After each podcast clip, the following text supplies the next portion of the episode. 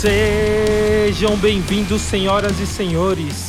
Eu sou o André, estou aqui com meu amigo Fernando. E aí, galera do podcast dos Lycans. Hoje, como prometido, trouxemos convidados especiais. E dessa vez, não só um. A gente tem duas figuras aí de Brasília, motoqueiros selvagens e sujos. Vamos começar aí pelo Guigo Pinheiro. Opa, e aí, pessoal, beleza? Guigo Pinheiro do Motorama com seu brother Hugo Renault. Fala galera, beleza? Sejam bem-vindos aí ao episódio do podcast Lycans com Motorama. Eu sou o Hugo Renault. Tamo aí. E hoje é, é, dia de crossover, né? Os caras têm podcast, eles falam sobre motos e outras paradas, assim como nós falamos de rock e outras paradas. E a gente vai aproveitar para trocar essa ideia que vai ser mais do que demais. Vai lá, Andrezão, qual que é o nosso fio condutor de hoje? Esse é sempre um momento difícil, né? Porque a gente nunca combina, né? É, exatamente. Mas nós vamos falar, é, você falou que eles falam de motos e outras paradas, e a gente fala de música e outras paradas. Então a gente se encontra em outras paradas, né? Vamos falar de várias paradas, de abordar um pouco que a gente sabe, né? Um pouco que os caras têm também. E sempre música, né, mano? Que a gente sempre tenta, a gente falou várias vezes aqui que vai falar de outras coisas, mas sempre volta pra música. E sempre cai nas banda de rock, né? Sempre vai falar do estúdio, do Afonso, não tem jeito. Sim, reclamar do underground. reclamar da cota de ingresso. Sim. Vamos entrar então nessa ideia. Só para apresentar para nosso nossa galera aí, é, eu acompanho o Motorama Cast, sou fanzaço dos caras, eles têm um canal no YouTube aí há 35 anos. Aí eles começaram a se aventurar em podcast aí nos últimos anos. É, na verdade começaram, depois pararam, eu peguei toda essa vida aí, Guilherme. Olha só, cara. Ó, oh, tá sabendo legal, hein? Tá sabendo mesmo. Ah, eu sou fã assíduo, velho. Inclusive, cara, é bom deixar registrado, eu encontrei já o Hugo é, em Brasília, eu tava dando um rolê por Brasília, e ele não foi pau no cu. É verdade. Agora, eu falo, agora que você falou faz todo sentido. Então você pegou ele num dia bom. Foi lá na Royal Enfield, não foi? Foi lá na Royal Enfield, fui fazer um trampo lá. Lembrei de você. Aí ele tava lá comprando uma moto lá. Compra várias motos, os caras são muito milionários. não, quem dera. E aí acontece, os caras eles também são da cena underground, eles tiveram banda de rock. O Hugo diversas vezes posta lá no Instagram dele tocando instrumentos, baixo, guitarra. A gente falou, cara, a gente tem que trocar essa ideia, a gente tem que fazer esse papo. Vamos começar então, vamos entender, velho. Vocês tiveram banda mesmo, assim, vocês tocaram na cena, na noite? Tocamos, cara. Vocês tocaram juntos ou não? Foram banda separada? Tocamos. A gente tocou. Cara, a gente teve muita banda, velho, nós dois, cara. Eu acho que o Hugo vai poder contar um pouco aí da, das dele e tudo, mas no começo, né, na, no certo momento ali, a gente tocou junto, que foi no, no momento que a gente se conheceu ali na faculdade, né? A gente tava com os nossos, acho que 18 anos, né, Hugo? Isso, por aí, 17, 18 anos. 17, 18 anos, e dois roqueiros cabeludo, é, enfim, eu era muito diferente desse cara que vocês veem hoje aí, né, barbudo, meio gordo e tal. Eu era, eu era outro cara, eu era, sei lá, metade do que eu sou hoje, assim, de, eu era um cara muito magro, era tipo um palito de tão magro que eu era, e, e tinha cabelo, né, hoje hoje meus cabelos tão, foram tudo pra barba aí. E vida de publicitário. E aí, exatamente, velho, tem, tem a ver com isso aí. E aí, cara, a gente se conheceu ali na faculdade, na mesma turma, né? Viu, um viu o outro ali com a camisa do Morbid Angel e tal, dois metaleiros, e aí, cara, ficou aquela coisa, né? Um encarando o outro, queria se aproximar, queria trocar uma ideia, mas é, o roqueiro é meio. quer pagar de machão, né? Não quer falar um com o outro e tal. E demorou um pouco ali, até que um dia eu sentei ali na cadeira da frente do, do Hugo, olhei para trás e falei assim: Você vem sempre aqui? Ele tava com a camisa do Morbid Angel, aí eu falei: o melhor disco do Morbid Angel é o Altars of Madness. Aí daí pra frente a gente só fala essa, esse mesmo tipo de merda até hoje, tá ligado? e aí a gente se conheceu e ele, ele já tinha uma banda de, de black metal nessa época. Black metal, velho? Black metal, velho. O cara é brabo, hein, mano? Tava no fundo do poço. Tocava o que no black metal, Hugo? Eu era guitarrista. E mas qual tipo de som você fazia assim? Ah, o som que a gente fazia aqui, a gente procurava fazer o black metal de pior espécie, né? O Gigo lembra bem. O mais imundo. Ué, era muito cru, sem teclado, sem muita coisa. Baixo, guitarra, bateria e vocal. Eram, éramos quatro caras. E a banda existe até hoje. Eu criei a banda junto com um grande amigo meu até hoje. E para quem tiver interesse, procurar aí. Os caras estão nativa, é, acho que lança por um selo na Europa, que eu não vou saber dizer o nome agora, chama Eyes of. E eu tinha 16 anos quando eu e o Daniel começamos Eyes of All, muito numa pegada de juntar uma parte podrona do, do, do death metal, tipo Immolation, Dayside, óbvio, Morbid Angel, claro, mas assim, uns black metal também bastante ortodoxo, velho. Eu não vou lembrar o nome das bandas, não. E você sabe como é que é, né? 16 anos, o auge da rebeldia. É, e o Hugo era aquele truzão que tinha que seguir o protocolo do tru. É. Como que era o Hugo, cara, fisicamente, quando você viu ele lá no, no, na faculdade? Mano, era, era um cara que, assim, tá ligado o Shiryu do Cavaleiros do Zodíaco? Sei. Era tipo isso aí, só que tatuadão já. Ele já era muito tatuado também, né? Nessa idade a galera não tinha muita tatuagem, ele, ele já tinha muita tatuagem. Cabelo das, cabelo liso, preto, né? Bem grande. E aí essa banda dele, o Ensofal, eu cheguei aí em shows na época, acompanhei ensaios dos caras e era aquele black metal de corpse paint mesmo, spike nos braços e tudo, uhum. né? Ele era esse cara aí, velho. Eu já era mais o cara do thrash metal, né? Eu, nessa época, minha mãe sempre acompanhou de perto, né? Meus pais sempre foram envolvidos com arte e tal, sempre me, me motivaram de, de, qualquer forma. Mas, pô, ninguém tem obrigação de saber o que é um black metal, né? Deveria. Deveria, né? No mundo ideal deveria. Aí minha mãe falava, mas meu filho, é, é, esse lance de usar maquiagem tipo Kiss, aqui em Brasília não é muito calor, não? Sabe? Que da hora, velho. E aí, nesse meio tempo, o Gigão, ele vinha mais ou menos nessa pegada também, também curtia uns black metal, um death metal, né? Mas também muito mais cabeça aberta, diferente de mim, que era muito, como ele falou aí... Muito... Truzão, né, velho? Truzão, é. Era um mal... Era, queria ser um malvado. Tudo mentira, nunca fui, era só fachada, mas tinha uma coisa do visual, tinha uma coisa de daí, procurar uma essência. O Gigão, ele era mais desprendido disso, né? E aí curtia uns metalcore, curtia várias coisas que eu não tinha... Não sabia curtir, assim, não tinha as moral. Depois, quando eu fui envelhecer e descobri que era muito mais da hora, entendeu? O Giga é guitarrista também? Ah, o Giga tocava guitarra, tocava bateria muito bem, até baixo ele arranjou também uma época. Eu, dentro de uma banda de rock, cara, eu, já fui de tudo, velho. Já fui baterista, já fui baixista, já fui guitarrista e já fui vocalista também. Caraca. Mas eu acho que o principal era a guitarra mesmo, sempre foi a guitarra. A banda que a gente teve junto depois, inclusive, eu era guitarrista e o Hugo era baixista. Ele era o baixista da banda. Foi uma banda bem doida, inclusive, cara. Chamava Monster Mash fazia jus ao nome, era uma mistura doida de vários elementos, assim, tinha muito de... Era trash, principalmente, né? Mas vinha com as influências até de King Diamond, a banda fazia cover de Merciful Fate, de Nevermore. É, que era um vocal de heavy metal tradicional, né? Que gritava agudo, assim. O João, que era nosso vocalista, ele, ele, ele oh, era totalmente King Diamond. Judas Priest. Judas Priest pra caralho, e no final das contas sempre me lembrava muito o Ian Gillan, do Deep Purple. Rockzão clássico mesmo, João, cara. Caralho, mas eu acho que assim, banda underground, velho, é, o mais gostoso da banda underground é ela poder não ter esse compromisso em gravar um bagulho segmentado, tá ligado? ligado? Você pode fazer o que você quiser, cara. Se quiser misturar o King Diamond com claustrofobia. Total. Você vai fazer e foda-se, tá ligado? Essa banda fez e fez muito bem, até Misfits. Eu não lembro se tocava ou não, mas era toda essa mistura. A gente ouvia muito nessa época. Ouvia. Nossa. Inclusive, Hugo, na verdade, nessa época você tinha até um calcanhar de Aquiles, porque você era o truzão, mas tinha uma parada ali que você curtia e eu curtia também, que era o, o, o farofa, o hard rock e o Motley Crue, principalmente. Total, é. Uma das bandas que era mais zoada, assim, pelos metaleiros, era uma banda que a gente sempre curtiu muito, né, velho? Motley Crue. Então, é, exatamente. então tinha essa balança, assim, do cara vir com um Morbid Angel e vir com um Motley Crue, sem meio termo, né? Eu falei, caralho, como é que eu faço, velho? Eu não, eu não vou conseguir segurar muito tempo essa história só do, do death metal, não, do black metal, velho. Eu amo o Van Halen também, eu amo Motley Crue, essas paradas. Mas você levou essa, essa fita Caralho, como eu falei sem te ofender? Você levou essa.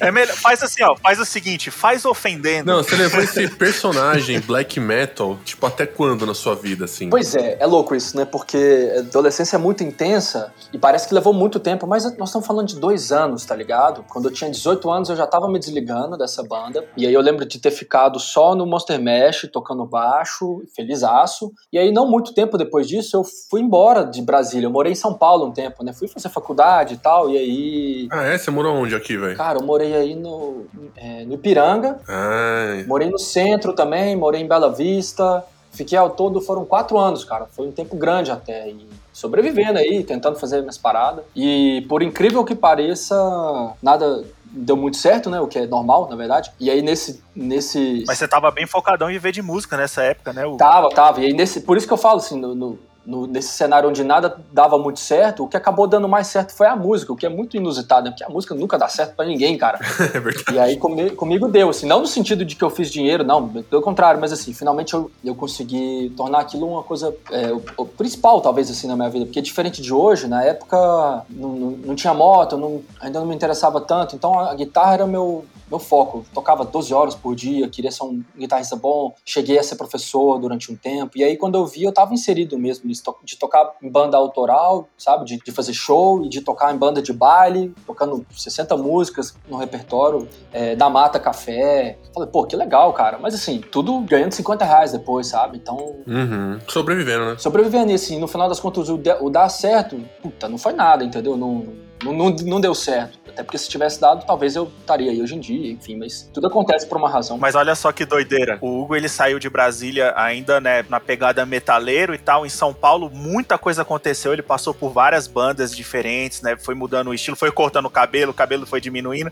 e aí, olha só que doideira. O cara que era do metal, ele chegou a tocar em uma banda que o batera era o batera do Fresno. Isso. E os caras do Fresno iam lá no, no estúdio, no ensaio e colava com os caras, velho. Caralho, velho, que foda. Era Bel o nome dele. É. Muita gente fina pra caralho. Quando eu vi, eu tava tocando com uns caras desse calibre, entendeu? Porque querendo ou não, ou eu odeio, pô, também não sou o maior fã de Fresno do mundo. Foi interessante, assim, conviver com, com músicos de verdade durante um tempo e ver como é que os caras podem ser bons, né? Igual esse, assim, teve, teve vários, sabe? Eu tive uma experiência da hora também de, de fazer uma gig, que foi minha primeira gig em São Paulo, logo no primeiro ano que eu morei aí, que foi em 2009. Cheguei em 2009, então pouco, poucos meses depois, eu tinha feito uma amizade na faculdade, o que me levou a fazer uma outra amizade com um cara que já era baixista e produtor, e tocava em uma banda, puta banda legal pra cara, chamava Paris Le Rock, com uma mina no vocal. E o que acontece? A história do Paris Le Rock é que o guitarrista original da banda, ele era um cara mais de idade já, e foi o guitarrista de uma banda muito famosa dos anos 80, de São Paulo, chamava Metrô. Hum, já ouvi falar. Quem aí, tá, quem aí tá ligado? Esses caras fizeram um sucesso. Enfim, anos 80 e tal. E aí a história do, do Paris Le Rock era replicar a ideia ali também uns 20 ou 30 anos depois. E fez um certo sucesso ali na, aí na cena underground. E esse cara viajava muito, então naturalmente eu cheguei como guitarrista ali sub, né? Pra fazer Uhum. um show ou outro e tal. E esse rolê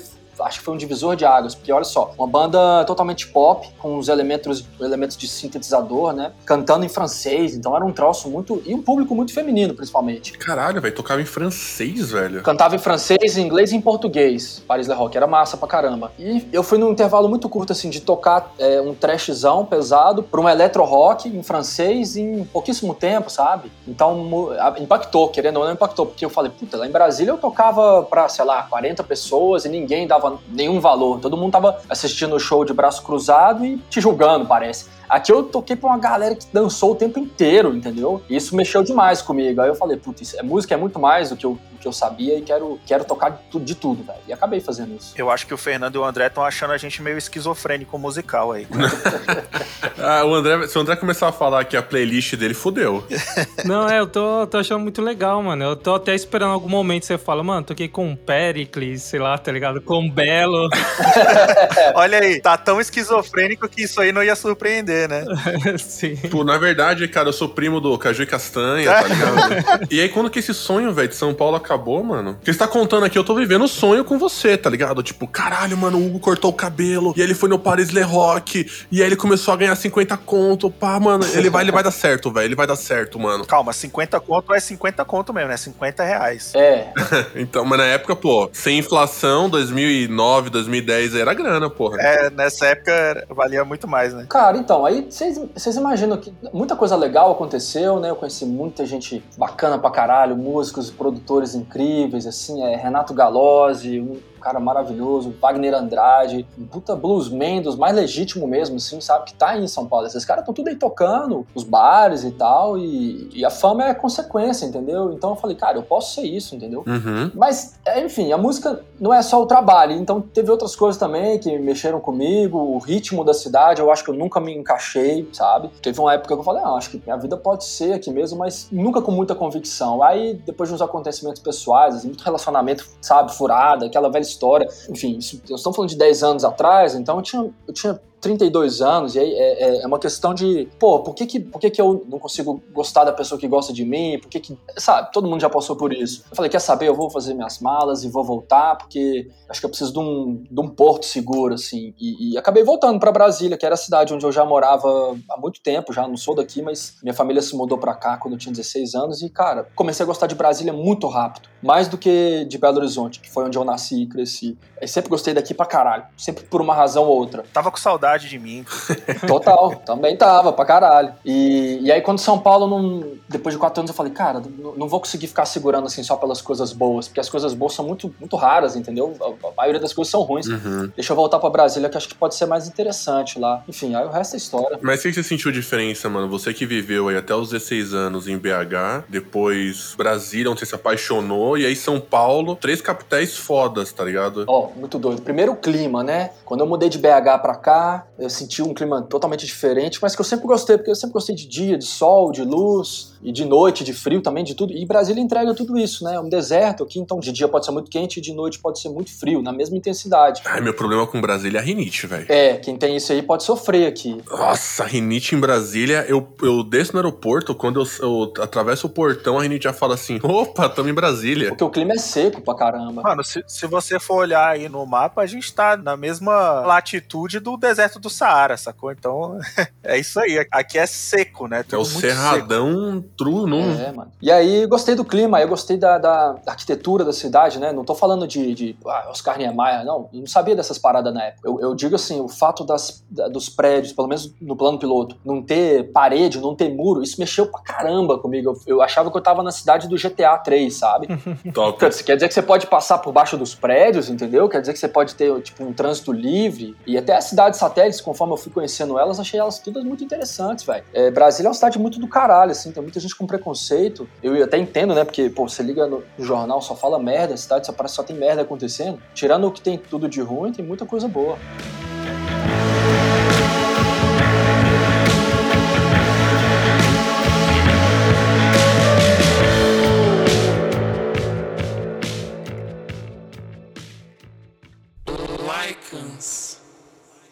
Cara, eu sou fã de Brasília, aprendi a gostar. Só viajei a Brasília na minha vida a trampo. Mas fui muito pra Brasília, tá ligado? O que eu queria saber de você, assim, vocês tocavam aonde, velho, quando vocês tinham banda? Tinha lugar para tocar? Tinha casa de show underground? Vocês tocavam em bar? Como é que era isso aí? Sim, aqui tem alguns lugares que é, é, é onde rolava o underground. Eu não sei como é que tá hoje, mas na época que a gente tocava, era recorrente ali. Hoje só tem pandemia, velho, foda-se. Mas assim, antes da pandemia, assim, no finalzinho ali, antes de, da pandemia, eu também já não tava muito por dentro. Mas aqui tem o Clube do Sesc, né, a, ali na 904 Sul, tinha um outro lugar que chamava Casa Maranhão Maranhão. Tem um monte de pub aqui também, né? Pub, é o Gates Pub, onde era muito famoso, tocava muita banda lá, o Blues Pub, são vários pubs que tem por aqui também, landscape, tinha um monte de lugar assim bem underground, sabe, que rolava esse tipo de show e claro, tem as casas grandes aqui quando vem show de fora, essas coisas, tem muito lugar aqui também, né? Mas o underground aqui tinha bastante lugar. Como eu falei, eu não sei como é que tava nos últimos tempos aí tudo, mas na época que a gente tocava tinha bastante lugar que, que rolava assim de tocar. Aí tem o Porão do Rock ainda aqui, né, que é um, um evento de expressão, né? Eu acho que com certeza vocês já devem ter ouvido falar. Uhum. Aí vem bandas grandes pra cá, tocam bandas internacionais, né? Suicidal Tendencies já veio, já tocou nesse festival. É, Sepultura vinha direto também. Tocou, pô, já veio Eagles of Death Metal, já veio Muse, uma galera. É. Caraca. E aí e é um festival que valoriza as bandas daqui. Então, sempre que rolava Porão, tinha a seletiva do Porão. Nossas bandas sempre tocavam na seletiva do Porão. Eu toquei em uma banda que chegou a tocar no, no Porão, mas eu não tava na banda na época. mas a, a, banda tocou. É, isso é um bagulho que eu ia perguntar pra você. Tipo, qual foi o pico mais legal que você tocou? Pois é, acho que foi essa banda, cara. Essa banda, ela se chama Helena, quem quiser procurar, né, com H e dois L's, Helena, e era uma banda de metalcore. Acho que foi uma banda assim que ganhou até um certo destaque aqui em Brasília. O guitarrista do Scalene, com certeza vocês devem conhecer o Scalene, ele era dessa banda também, né, o Tomás Sim. Bertoni. E essa banda a gente gravou CD, a gente lançou clipe, tudo, né? A banda já fez algumas micro turnês aí e tudo. E foi a época mais legal assim, porque eu tava tocando numa banda que era do underground, claro que era um underground um pouco onde tinha um pouco mais de público, né? Porque essa cena do metalcore, ela era meio misturada com a cena meio emo aqui, sabe? As bandas de post hardcore, essas coisas. Cara, aqui também, igualzinho. É, mesma coisa, né? Então, até tinha um, meio que um preconceito também da galera do, do metal mesmo. Até quando eu fiz essa migração aí pro metalcore mesmo de fato, é, muito amigo meu me zoou e tal. Na época do metal mesmo, eu já ouvi umas bandas tipo é, As a Lay Dying, ou a, até o Lamb of God, que muita gente já considerava moderninho demais, assim, saca? Pra muita gente naquela época eu lembro muito disso, achava Lamb of God emo, saca? Mas para mim isso não faz o menor sentido, mas beleza. Caraca, Então foi essa banda aí, cara, o Helena, mas, mas antes dessa banda eu ainda toquei numa outra banda que era um post hardcore também, que era o Anas Code, de uns caras que são meus amigaços, assim, são tipo meus melhores amigos, até hoje a gente é amigo, a gente se encontra muito pra, pra se ver, né? Somos amigos mesmo, assim, quase que de infância mesmo, saca? E era meio que da mesma cena do, do Helena também. E claro, aí tinha o Scalene, o Scalene ele tocava nesses mesmos, nesse mesmo rolê, né? Quando o Scalene começou, e eu posso dizer, inclusive, velho, o Scalene hoje é uma banda grande, né? Eles eram é, mais novos, né? Então, tipo assim, eles, eles meio que até, de certa forma, abriam os shows do Helena, saca? Porque eles eram mais novos e tudo, né? Tinha essa coisa do Tomás tocar nas duas bandas e tal. E hoje o Scalene foi o que foi pra frente, né, velho? E o, o Scalene, ele, eu lembro do primeiro trampo deles, que eu acho que eles até tiraram da rede. É, tinha coisa que lembrava um pouco Glória ali, que era mais post, mais pegado mesmo, né? Tinha, total. Tinha uns berrinhos ali. Eles veio dessa cena, exatamente, né? Que você falou do, do emo, metalcore ali. E aí foi mudando, né? Que aí hoje eles fazem outro som. Inclusive, e... no começo a, era uma vocalista feminina, né? A Alexia. Sim, é, eu lembro. Eu lembro que teve até meio que uma tretinha, né? E tiraram tudo que a menina fez. tiraram tudo. Hoje você procura no YouTube, você não vai achar nada dos clipes antigos, das coisas que tinha e tudo. Era bem legal, mas. É, mas se você procurar no YouTube por Helena, com dois L's, Helena Mosh, você vai ver um vídeo aqui, ó, do Gigo, velho, na piscina, fazendo um vídeo update. Nossa, tem esses vídeos, velho. Tem...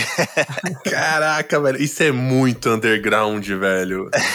tipo, galera, nós estamos aqui e tal, e a gente quer dar um recado para vocês. Tá?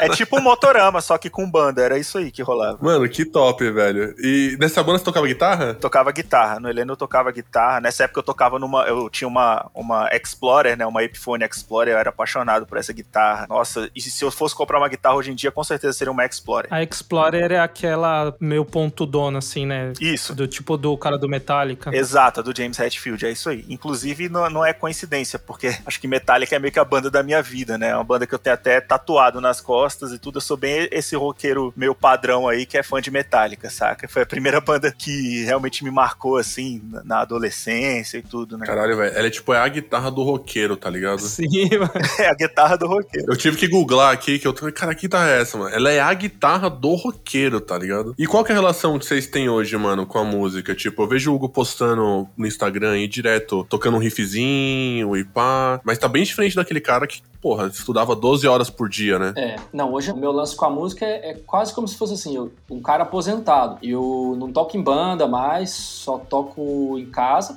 do, do, tipo que você vê lá no Instagram. Pode ser num domingo, fazendo um som. Aí quando. Grava a trilha pro motorama. É, aí quando dá tempo e surge uma ideia boa, aí eu continuo aproveitando as ideias boas, né? Continuo fazendo música, mas com uma finalidade muito diferente. É, e aí, como o meu projeto hoje é o motorama, eu já penso logo nele. E aí já faço umas, uns sons assim, tipo, pensando em estrada, pensando em determinada moto. Muito da hora, né? Tenho, eu tenho aqui em casa um, uma guitarra e um baixo e, tipo, cara, não vou me desfazer nunca, assim, por mais que eu esteja paradão, acho que eu nunca vou deixar de ter, porque sempre vem uma ideia e também é uma forma de, de, enfim, trabalhar o cérebro, né? Sim, é uma descompressão, né, mano? É, uma descompressão, isso mesmo, isso mesmo. Eu acho interessante. E, cara, as referências são totalmente outras, assim, né? É legal porque ao longo da minha vida, pô, eu tô com 33 e, e música sempre foi uma grande companhia, sempre, sempre, desde o primeiro dia. Minha mãe, enquanto tava grávida de mim, ela já foi me doutrinando ali porque era bom, entendeu? Então, quando eu nasci, eu já tava familiarizado com alguns sons. Ela conta para mim que, cara, é, os, os, discos que a gente tinha lá em casa, que a gente tem lá em casa, que estão lá na, na, casa deles, foram os discos que eu cresci ouvindo. Então veio muito, pô, U2, Tears for Fears, Prince demais. E são as coisas que eu gosto até hoje. São as coisas que eu sempre gostei, né? Que, claro, é o mais clichê,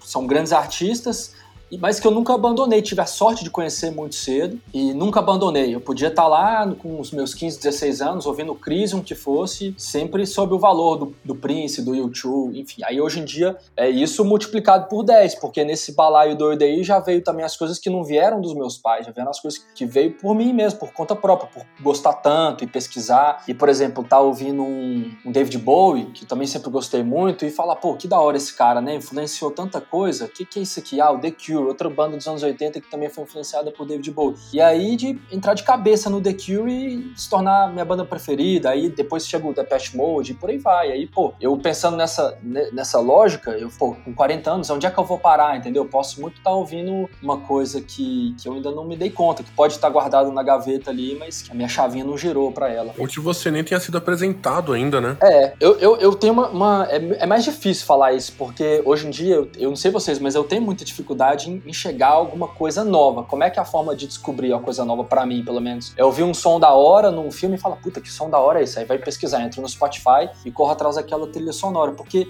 eu acho que, por mais que o Spotify tenha dado toda essa liberdade para nós, eu tenho dificuldade de, conhecer coisa nova. Eu não entro muito naquelas daily mix, aquelas paradas, não. Eu já vou direto nos que eu, que eu curto e tal, e escuto. E isso me acaba prendendo nas coisas que eu sempre ouvi. Mas, por outro lado, me possibilita ouvir tudo sobre aquilo que eu, que eu conheço, né? Então, tipo, você tem a discografia inteira do Allman Brothers Band. Então, pô, você pode ficar um ano inteiro ouvindo o Allman Brothers Band. É, o acesso, né? É, o acesso, ele é maravilhoso nisso aí. Mas eu confesso que eu, desde que surgiu, até o YouTube também, outras plataformas, eu fiquei sempre no mesmo, assim. Quando não tinha essa possibilidade, você tinha que comprar o CD e, pô, tudo é tão caro. Comprava um CD e falava, puta, eu queria tanto ter a discografia inteira dessa banda, será que um dia isso vai rolar? Na época não rolava, entendeu? Hoje em dia, hoje em dia existe essa forma. Falando assim de música, eu acho que eu tive fases assim também, que é meio que você falou, às vezes você tem coisas que você ouviu na sua infância, você vai pra adolescência, não sei o que, aí chega um momento que você quer resgatar aquilo. Fala, caralho, eu vi aquele, aquela parada era tão legal, tipo igual o, o Planet Ramp, era um bagulho que eu via as galera, a galera escutando e eu, tipo, mano, me cagava. Aí de repente eu vi Marcelo D2 e falei, mano, peraí, tem uma parada que é maneira aqui. Aí você começa a voltar e aí a partir deles, aí, ah, o Benegão tem um trampo, ah, não sei quem tem um trampo também. Aí, tipo, tem um cara que produziu ele, aí você começa a, tipo, resgatar, né? Essa, voltar em algumas coisas, igual você falou que seus pais escutavam também, né? Que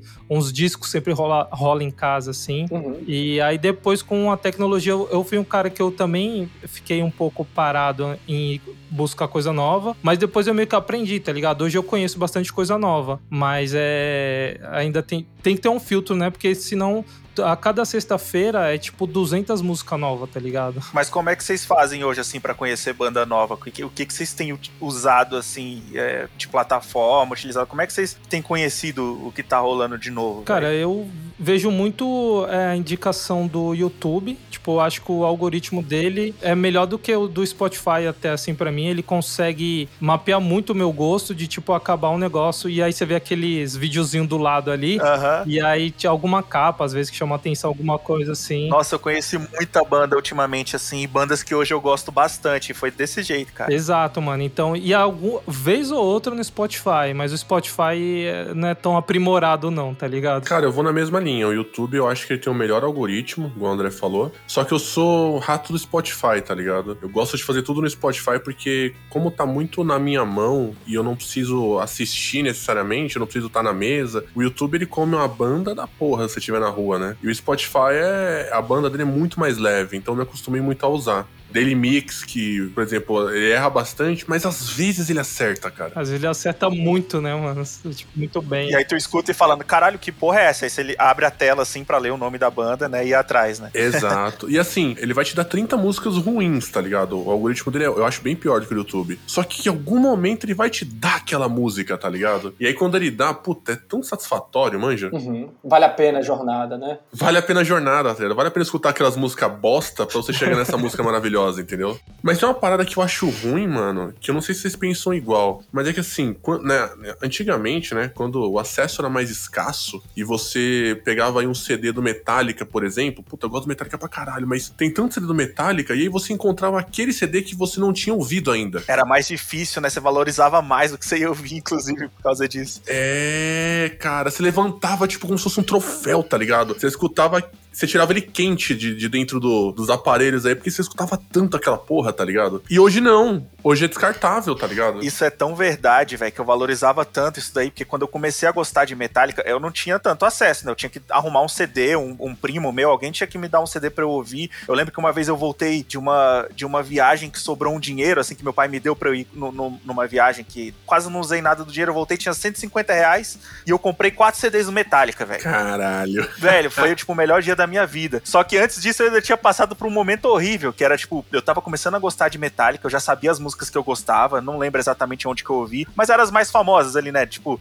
Sad But True, For Whom the Bell Tolls, né? Essas mais Uhum. conhecidas. Aí eu fui uma vez na loja de disco com a minha mãe, achei um disco do Metallica, que tinha um, logo do Metallica um pouco diferente na frente, mas eu olhei atrás assim, tinha um monte de música compilada assim das que eu curtia, saca? Eu falei, caralho, é esse CD, é esse. Aham. Velho, eu cheguei em casa, era um CD de remix, é, de DJ, assim, do, do Metallica. Horrível, cara. Muito ruim. Eu fiquei muito triste, velho. Eu fiquei triste, assim, a ponto de chorar, tá ligado? Eu fiquei muito, muito triste. A minha mãe percebeu que aquilo era importante pra caralho. Ela voltou comigo lá na loja pra gente trocar o CD. Os caras aceitaram trocar e ela comprou o que era o do- da Orquestra Sinfônica do Metallica. E aí, pô, tem esse CD até hoje aqui, velho. Mas é, mas é, é pra reforçar isso aí que você falou, velho. né? Nessa época a gente sofria pra ouvir o que a gente queria ouvir, né, velho? Não é igual hoje, que é- tá, tá num clique assim na nossa mão, né, velho? Mano, era tão difícil que você escutou um CD ruim que você comprou e você chorou de ódio, velho. É um bagulho, era muito pesado, né? E hoje você, mano, hoje é muito descartável. Por exemplo, hoje o cara lança um álbum, você escuta o álbum de um cara e você fala, ah, dessas músicas aqui eu gostei dessa. Aí essa você coloca na playlist, o resto você descarta. É. Isso quando o cara lança o álbum, né? Você tinha até um pouco mais da obrigação de ouvir o resto do álbum, né? É, e tem muito disso, cara. Isso é, isso é real. Eu conheço, tipo, tudo de Metallica, tudo de Guns N' Roses, tudo de Silverchair, de Nirvana, que são as bandas que eu ouvia quando era moleque. Aham. Porque eu ouvia, eu tinha o CD, eu tinha que ouvir tudo, tá ligado? Porque era aquilo. Hoje em dia, das bandas que eu gosto e conheci mais recentemente, eu não escuto. É muito difícil escutar um álbum inteiro da banda, sabe? Eu pego duas, três músicas e vou misturando em outra playlist. É, você escuta, tipo, um minuto da música, você fala, ah, essa eu gostei. E aí você escuta outro minuto da outra, ah, essa não. Eu acho que desvalorizou muito o trampo, tá? Democratizou, mas desvalorizou. É. Eu tava vendo uma parada, inclusive hoje, uma notícia que falava que até a, a questão até de geração, um pouco, né? Mas ah, por causa das redes sociais, ah, se a música tem mais de três minutos, a galera já reclama, tá ligado? E imagine se eu ouvir um álbum inteiro, tinha álbum de 20 músicas, sabe? A galera pira hoje em dia, né, mano? Então, realmente não. Se mata, né? Você bota um Bohemian Rhapsody pro cara, Sim. ele fala, porra, corta e transforma num álbum. Por que, que você tem oito minutos numa música, tá ligado? Exatamente, é um álbum hoje em dia isso daí. Doideira, né, galera? Novos tempos mesmo, a galera é muito imediatista hoje em dia. É, então, daqui a pouco a gente vai morrer, velho. Essa é a vida, né? Caralho. Pesou a vibe agora, hein? Nada de positividade tóxica. Não, nem um pouco, né?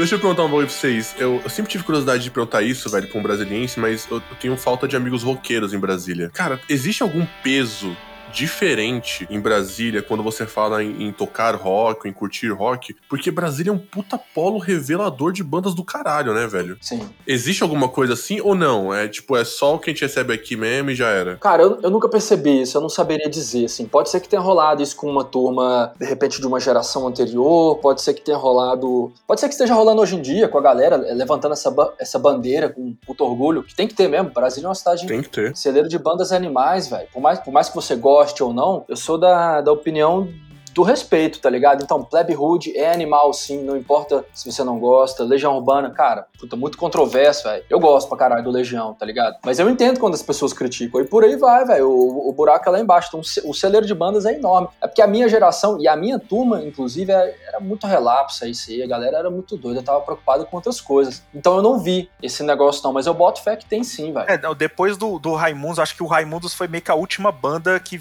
estourou cabulosíssimo de Brasília, né? Depois disso aí não teve mais nada. E a, e a época que era a época de ouro mesmo, que é a mística de Brasília, é os anos 80, né? De É verdade. Plebe Hood, Legião Urbana, todas essas bandas aí. Só que, cara, tem muito documentário. Tem o, o Guga Cast, né? Eu não sei se vocês conhecem, do, o do Guga Mafra. Conheço. Sim. Ele, ele tem um episódio lá que ele fala bastante sobre essa cena de Brasília e tem uma mística muito grande em torno disso. Tem algumas coisas que explicam também por que essas bandas de repente possam ter estourado demais, que é talvez um pouco pelo fato dos caras serem muito playboy, né? Porque aquela galera toda, velho, né? O Renato Russo, todo mundo ali era filho de, velho, de diplomata, da galera que veio aqui, tipo, os primeiros que vieram pra Brasília, sacou? Galera poderosa, assim. Então os moleque tinha grana, né? E aí é, era mais fácil bancar um monte de coisa, conhecer as bandas de fora, ter acesso aos discos de fora e tudo. Nesse episódio que eu tô falando do Guga Cast, eles falam bastante disso aí. Eles chamam um cara lá que escreveu um livro sobre essa cena de Brasília. Mas, velho, o que eu posso dizer é que eu, particularmente, eu nunca fui fã dessa cena dos anos 80 de Brasília. Acho que talvez porque, sei lá, na infância, tem muita coisa que meu pai gosta que eu gosto, que meio que passou pra mim, mas algumas coisas, assim, eu considero chato até hoje. Uma delas é são essas bandas de Brasília, Legião Urbana e tudo. Nunca, nunca curti, cara. É, não, pra mim, cara, assim, uma das minhas bandas favoritas da vida é o Raimundos, tá ligado? E aí, a partir dele e outras coisas, você vai conhecendo toda essa história. O Guga ele me apresentou muito essa cena de Brasília. O, eu não conhecia tão a fundo assim. Na verdade, na verdade, nem não conhecia a fundo. Eu não sabia do peso que isso tinha, entendeu? Eu falava, caralho, velho, tem toda essa, essa mística em volta. E aí, mas pelo jeito não reflete, né? Tipo, no- na cidade inteira. Tipo, não é a cidade do rock, né? Não dá pra falar isso. É, não, tipo, se, se, se isso fosse uma coisa que tivesse se estendido pras bandas, né, que vieram depois, a cena de hoje, seria um negócio muito massa, né? Pô, as bandas de Brasília e tal, mas não é, velho. A banda, a, a cena daqui, ela é, ela é underground e, e meio que desvalorizada, acho que como em qualquer outro lugar do Brasil hoje em dia, assim, né? O rock, ele tá, tá, tá em baixa mesmo, né, velho? Acho que é difícil viver de rock. Eu tava vendo até o Mi do Glória esses dias num podcast aí também. O bicho tava procurando emprego, velho. O cara tocou no Rock in Rio, velho. No palco mundo, sacou? E tá procurando trampo, né? Então, velho, não, é, não é igual, sei lá, a cena do sertanejo, que os caras começam uma dupla, eles já conseguem marcar um monte de coisa. Daqui um ano os caras já tem um ônibus pra fazer turnê, sacou? A cena do rock nunca, quase, acho que nunca foi assim aqui no Brasil, né, velho? Nos anos 80 foi. É, nos anos 80 foi, mas é assim, era bem limitado também, não era, não era tipo uma cena, não era todo mundo também, né? Não, é. No, no sertanejo, é, a impressão que eu tenho é que qualquer um que comece uma dupla hoje, ele consegue viver de música, sacou? Mano, é, eu e o Fernando teve uma época que a gente tava com um trampo de. a ideia de fazer uma produtora, a gente gravava vídeo e tal, fizemos é, eventos ao vivo. E aí teve uma vez que o cara chamou pra gente gravar um maluco sertanejo. E, mano, a gente nunca tinha ouvido falar. O cara era tipo, mano, série D, E lá do sertanejo. E foi tocar aqui perto de casa. Mano, o cara tinha. Acho um- acho que era um micro-ônibus, né, Fernando? Com o nome dele estampado. Tinha um micro-ônibus. Era uma van daquelas grandona, né? Sim, mano. Aí eu falei, caralho, como assim, mano? Elvis Jr. Elvis Jr., o maluco, tipo. E, mano, tocou. É engraçado que a gente viu o show anterior e viu o show dele, né? E as- os dois grupos tocaram a mesma coisa, velho. A mesma coisa, mesmos covers e tal. Verdade. Uma, uma banda de rock hoje que tem uma estrutura dessa, uma van dessa, você pode ter certeza que é uma banda muito bem sucedida, velho. Exato, velho, exato. Tipo, ele é o cara que ele tá ainda num, num degrau lá embaixo da escada desses caras. E ele tinha essa estrutura. E no rock é o contrário. O cara que tem essa estrutura é um cara foda, né, velho? Não, chegou ao ponto dele pagar o cachê do trampo nosso e tal, a gente entregar o trampo e ele falar, putz, cara, não gostei, não vou usar. Que isso. Aí a gente falou, "Não, mas você não gostou do nosso trampo? Ele, não, não, não, o trampo de vocês tá ótimo, mas eu cantei meio mal no dia, não vou usar não. Olha E aí. descartou, assim. Dinheiro não é problema. É, a gente ficou com essa impressão, tá ligado? Eu quase montei uma dupla sertaneja no mesmo dia. Não, e fora a mulherada, né? A gente chegou lá pra gravar, a mulherada viu a câmera, já, opa, cola aí e tal, tira a foto minha. Eu falei, rapaz, velho, eu tô lá tocando rock, não tem uma mulher às vezes no show, tá ligado? tocando pra um monte de marmanjo bebo, velho. E. É, mano, e, e tem muito roqueiro que vai pra banda de apoio de sertanejo, né? Pra viver de música e tudo, né? Isso aí rola pra caramba. É, porque é onde rola a grana, né? Infeliz... É. Eu, infelizmente, ou feliz... infelizmente pra mim, é onde tá rolando a grana, tá ligado? Não tem jeito, não tem como você fugir disso, tá ligado? É, in- infelizmente pro rock, né? Só. É isso.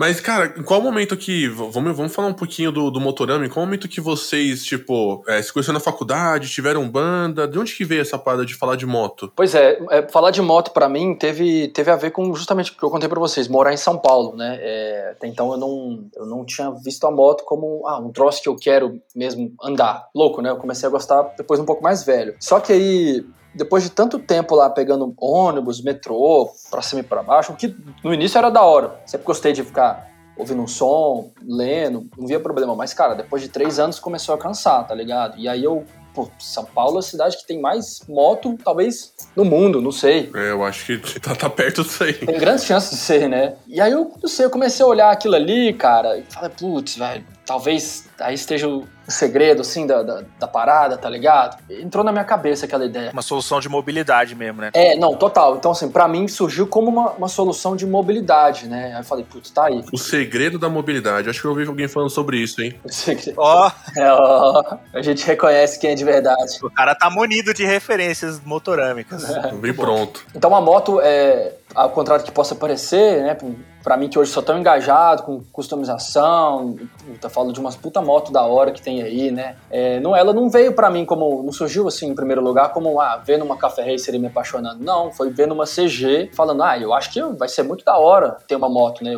que na época era sinônimo de CG. E aí começaram, as coisas começaram a rolar ali. Primeiro veio o interesse, depois eu falei, ah, preciso tirar carteira, então. Mas assim, isso acabou acontecendo não em São Paulo, né? Isso acabou acontecendo comigo já de volta aqui no, no Centro-Oeste, mais especificamente em Unai, que é uma cidade aqui em Minas Gerais, mas fica aqui perto, que é onde meu pai mora e onde ele trabalha e onde eu fui trabalhar com ele, fui morar com ele depois que eu saí de São Paulo. Foi uma semente, então, né? É, aí em São Paulo surgiu a semente da mobilidade e aí quando foi em Unai, muito tempo depois, né? É, aí surgiu a minha primeira moto. Tirei carteira, o que demorou também. Depois comprei a moto, demorou pra caralho. E foi uma CG. primeira moto minha foi uma CG 87, cara. Na, ou seja, quando eu comprei ela, ela já tinha, sei lá, seus 30 anos, sei lá. CG bolinha, delícia? Não, ela já não era bolinha em 87. Ela já tinha um tanque mais quadradinho, mas que era delícia igual. Mas beleza, aí você comprou a moto. Quando que você resolveu fazer um canal e falar de moto? O Hugo, ele já tava, né, nessa, nesse rolê aí de moto e tudo. E aí, é igual ele falou, ele, ele começou por conta da mobilidade, mas eu comecei a, a ter um interesse mais por conta do visual mesmo. Já foi vendo, tipo, café racer mesmo, customização. E o Hugo já andava de moto. Então eu lembro de. Teve um dia que me marca muito esse dia, que foi um dia do aniversário de um amigo nosso, que tava rolando uma festa lá. O Hugo já andava de moto, eu não andava de moto, mas eu comecei a conversar de moto com ele, cara. Quando a gente viu, a gente tinha passado a festa inteira sentado conversando de moto, velho. e aí, velho, aí dali pra frente eu fui, tirei minha carteira, vi que, tipo, porra, o Hugo andava de moto, ele também já tinha customizado essa CGzinha, então a gente tava falando muito de customização e tal. É, aí a gente começou a andar de moto junto, aí ele tava com a CG, eu tava com a, com a Intruder 125, a gente ficou um tempão nessa, aí se encontrando pra andar de moto, pra tocar guitarra. Lembro de um dia que a gente foi lá na casa é, é dos pais do Hugo, que tocamos guitarra lá, demos um rolê de moto, depois paramos lá ficamos tocando guitarra. E aí foi passando, foi passando esse tempo, o Hugo, ele teve uma ideia de fazer um, um blog de moto, que era para escrever sobre moto, e aí ele até pediu para mim para eu fazer a identidade visual lá do, do blog, tudo ia se chamar é, Vintage Bikers. E aí eu fiz tudo lá, fiz o layout do site, fiz a, a marca para ele e tudo. E acabou que ele tava enrolado também com o Trump e tudo, e, e, não botou muito em prática, mas ficou tudo pronto lá. Aí teve um dia que eu chamei ele e falei, velho, vamos fazer o seguinte, vamos transformar é, essa ideia num canal de moto, velho. Só que não vai ser esse nome, não, velho. Vai ser Motorama. Eu já tinha pensado no nome também, eu tinha, sei lá, teve uma noite que eu fiquei meio assim, pensando, caralho, velho, eu tô, tô, assistindo muito Jovem Nerd, eu acho que dá pra fazer um negócio parecido com Jovem Nerd pra falar de moto, acho que vai ser divertido pra caramba. Aí eu, aí eu chamei o Hugo num, num fim de semana lá, a gente gravou e postou, e, e foi muito louco, véio, porque a gente gravou e postou o primeiro vídeo, e de lá pra cá isso tá se repetindo, tipo, todas as semanas, assim, nunca parou, tá ligado? Foi, tipo, um negócio que é, aconteceu ali em 2015, em junho de 2015, e até hoje estamos aí fazendo, velho. Pra, pra, pra conversar, trocar ideia de moto e, e se divertir, velho. Aí tomou até uma proporção maior, em um certo momento virou até a nossa atividade profissional, assim, principal, né? Mas, é, caralho, eu, eu dei uma resumida louca na história aqui agora. Né?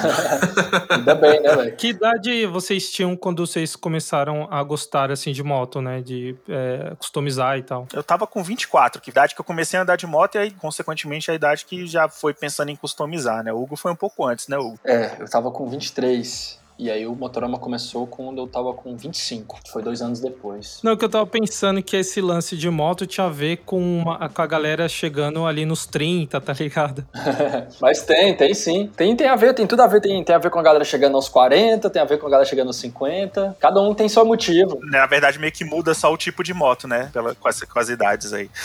Ah, tá. Esses são pontos, são pontos de viradas aí, né? São. É, se eu começar a falar de moto de tiozão aqui, a gente vai começar a entrar nos assuntos meio polêmicos, a gente vai brigar, a gente vai sair na mão. O estilo de vocês é parecido de moto? É bastante parecido. Total, total. Os pontos de convergência são, são os maiores, assim. A gente concorda em quase tudo. É. Quais são as motos de vocês, mano, hoje? Cara, hoje eu tenho uma Triumph 1200, a Speed Twin. E eu tô com uma 1200 Triumph também, que é a Bonneville T120 Black. Cara, como o nosso público não manja porra nenhuma de moto, na verdade deve ter um ou outro ali que, que manja. Como que é uma Triumph T120 Speed Twin? Cara, é, é tipo a moto mais clássica que você imaginar, velho. Você pedir pra uma criança desenhar uma moto, ela vai desenhar essa moto, porque é uma moto que tem um farol redondo, tem um tanque mais arredondado, ela é clássica, ela não, não é clássica, é, não, não é uma custom, tipo uma Harley, né, que, é, que tem aquela, aquela posição mais lazy biker, né, com comando avançado e tudo. Mas é uma, é uma moto, cara, tradicional, velho. É uma moto com a, com a posição de pilotagem igual de uma CG, talvez, assim, né? Sim. E que ela é mais clássica, mais arredondada, mais. É,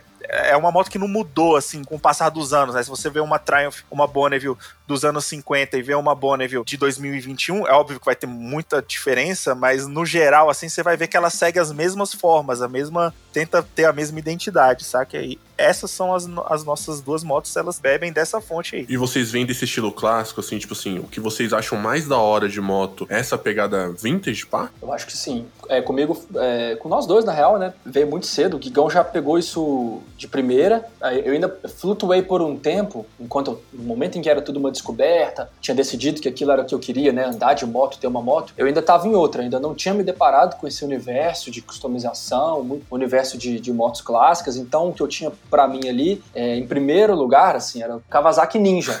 Eu também. Todo mundo que cresceu nos anos 90 tem isso forte, né? Gostando de moto ou não. E aí, no meu caso, ainda tinha um agravante que eu sou muito fã de Top Gun, então eu sabia que aquela era a moto que eu queria. E queria ser o Maverick do filme, enfim, quero, quero ser até hoje, de certa forma. Mas aí eu falei, pô, tá certo, existe a Kawasaki no Brasil, existem umas Ninja pequenas, né? Na época era 250. Falei, então essa aí vai, essa mesmo, essa aí vai ser a minha primeira moto. E aí, pô, mas é assim, era caro pra caramba, né? No começo tudo é mais difícil, assim. Se já era caro naquela época, imagina hoje, hein? Pois é, pois é. Com a inflação que a gente tá aí. Eu lembro de ligar na loja, tem uma loja da Kawasaki aqui em Brasília, liguei pra lá, conversei com a vendedora e ela me falou, não, é, dos, é 20 mil reais e parará. Aí eu falei, só, beleza, vou começar a juntar o dinheiro. E de fato comecei a juntar o dinheiro, mas assim, nunca juntava esse dinheiro, o dinheiro nunca, nunca aparecia. E nesse meio tempo eu lembro de estar no. Cara, acho que já era Facebook já. E aí, já vendo as, as coisas das, das oficinas que eu gostava, já tinha me deparado com uma coisa aqui e outra ali e tal. E aí acho que o algoritmo do Facebook foi e me entregou ali, me jogou num. Era um grupo, era Café Racer. Aí eu falei, deixa eu ver esse grupo aqui, que da hora.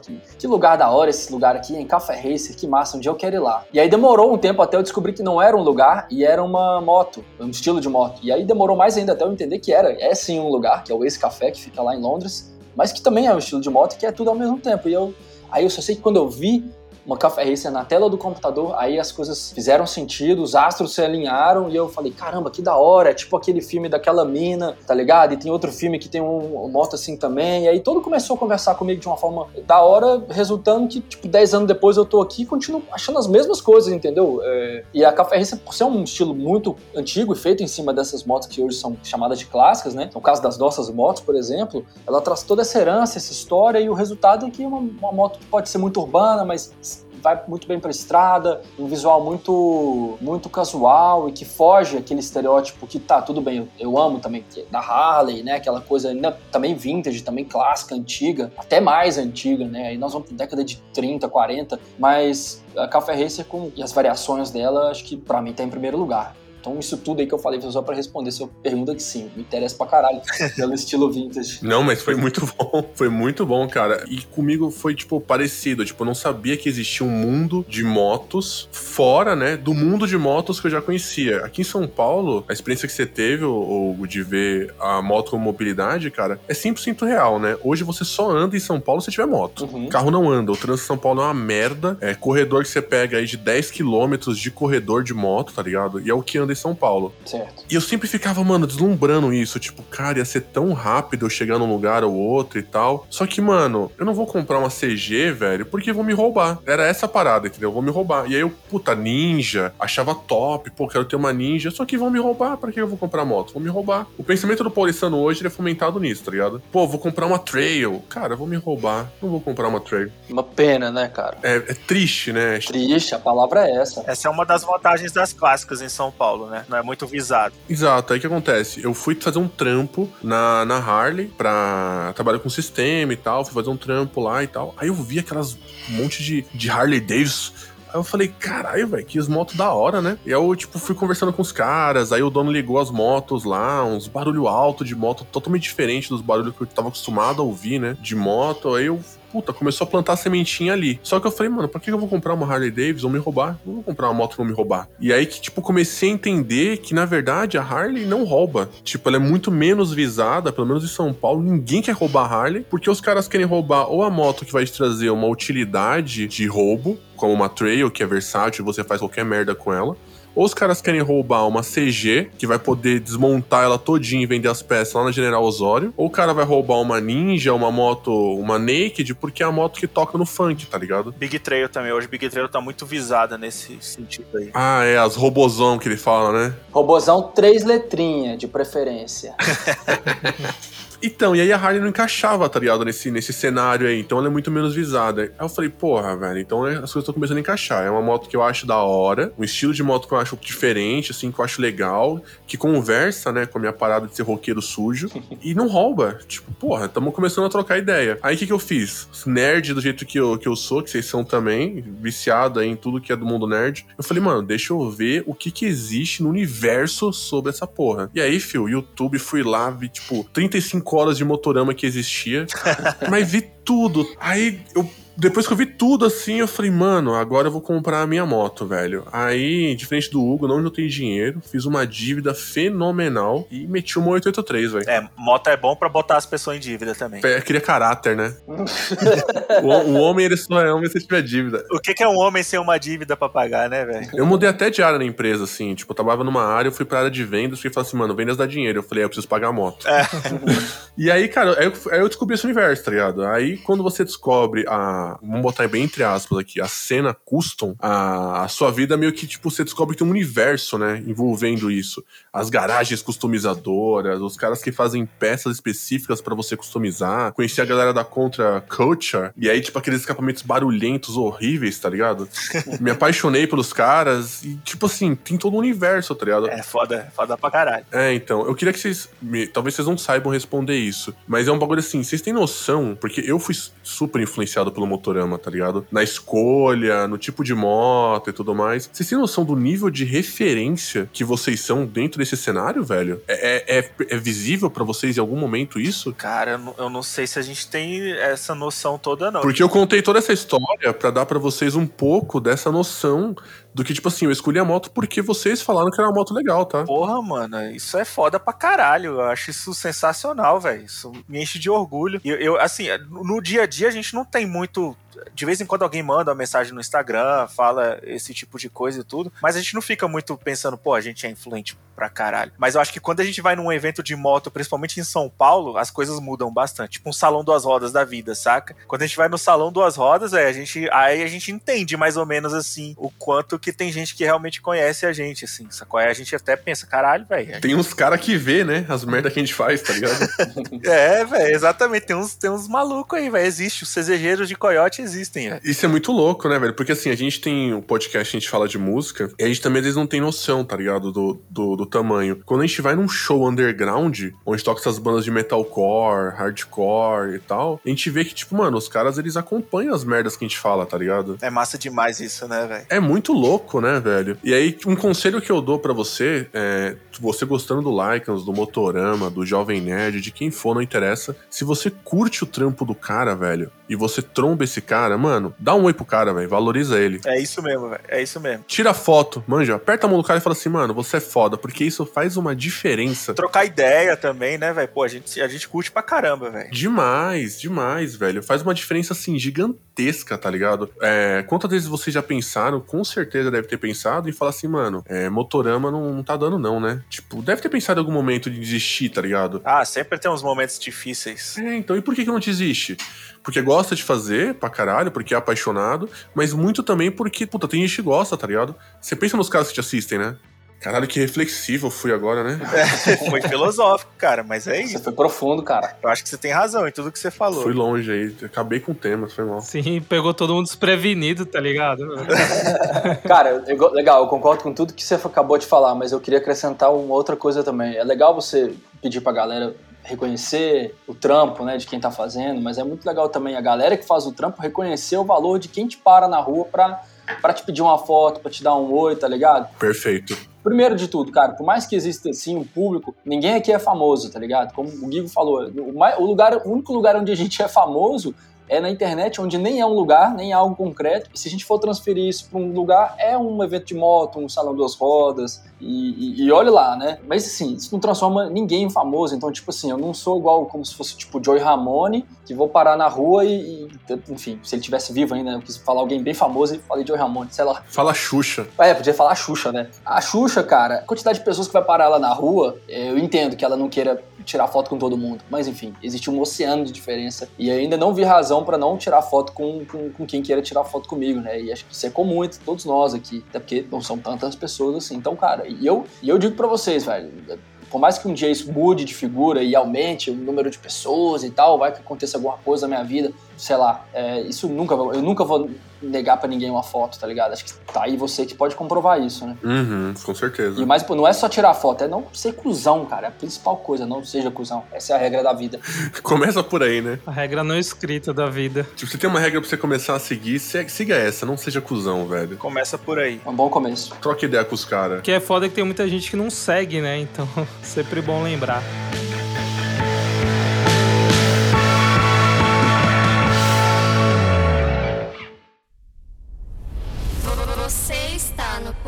Podcast do Lycans. Chegou aquele momento que a gente diz tchau. Aquele finalzinho de um papo gostoso que a gente teve com esses meninos aí, motoqueiros de Brasília. É, caras, obrigado de verdade por ter vindo aqui até São Paulo para gravar com a gente. Muito bom, cara. Mil quilômetros. De... Rolê de moto, né, até aqui. É, então, por favor, mano, deixa como que o pessoal encontra vocês. É, muita gente, é, na verdade, com certeza, que segue a gente não conhece o trampo de vocês. Então, como que o cara chega até o Motorama, vê os vídeos do Motorama, o Motorama Cast e tal? Como que é o canal aí para encontrar Guigo Pinheiro e Hugo Renault? Eu acho que ó, procurar Motorama no Google, já acho que de primeira já vai aparecer a gente e uma banda russa que se chama Motorama também. Mas vai bom. aparecer a gente lá. Mas o lugar que a gente mais centraliza tudo é o nosso site, que é o portal motorama.com. Lá a gente aponta pro canal no YouTube, aponta pro podcast, tem os nossos textos lá também, né? Nossas notícias, tem alguns colaboradores nossos, alguns amigos nossos que escrevem alguns textos por lá também. E lá é o grande hub, assim, né, do Motorama, né? Tudo meio que tá centralizado lá. Mas é claro que o, o, o principal mesmo é o YouTube, né? Aí é youtube.com barra canal Motorama. Instagram é arroba canal Motorama. Tem os nossos Instagrams pessoais também, que é Guigo.pinheiro e Hugo Renault. E é isso, cara. O caminho é esse. Top. Quem quiser falar com o canal do Lycans, André, como é que faz? É no Instagram, nosso principal canal é Lycans SP. E mandar mensagem lá, mandar DM, comentar, que a gente tá sempre vendo. É isso, galera. Obrigado de novo aí. Obrigado a vocês, cara. Foi foda demais trocar essa ideia, reviver aí umas histórias de rock. E sempre que quiserem, pô, pode chamar que a gente tá, tá dentro. Ah, vou fazer questão. Pô, valeu demais, galera. Obrigado pelo convite. Foi da hora demais estar- ter esse papo aqui. Podem convidar quantas vezes quiserem. Muito top, mano. A gente vai chamar mesmo, velho. Valeu, galera. Valeu.